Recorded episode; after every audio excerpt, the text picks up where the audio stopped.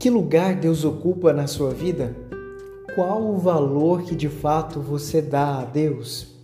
Eu sou o Padre Edmilson Dias e quero, junto com você, meditar na Palavra de Deus, que hoje está no capítulo 12 do Evangelho de São João, no versículo 5. João 12, 5. É uma pergunta que Judas, um dos apóstolos de Jesus, faz diante da cena em que ele presencia Maria de Betânia derramando aos pés de Jesus quase meio litro de perfume de nardo puro.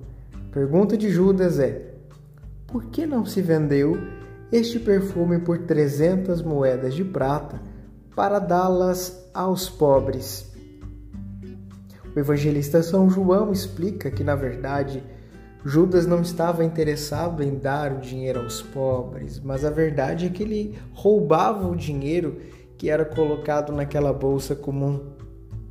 300 moedas de prata, o valor equivalente àquele perfume, correspondia a um salário de um trabalhador comum por 10 meses. 10 meses de trabalho. No fundo, Maria de Betânia estava dizendo que Jesus tinha um lugar sublime no coração dela. A ele todo valor, todo amor. Ela queria dar aquilo que ela tinha de melhor a Jesus. Judas, entretanto, daqui a pouco vai vender o seu amigo por 30 moedas de prata, 10% deste valor. A pergunta que fica para mim e para você é esta: que lugar Deus ocupa na minha vida? Que valor concretamente eu dou a Jesus.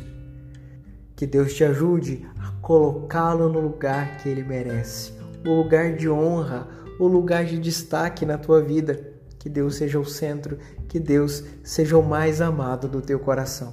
Deus te abençoe, em nome do Pai, e do Filho e do Espírito Santo. Amém.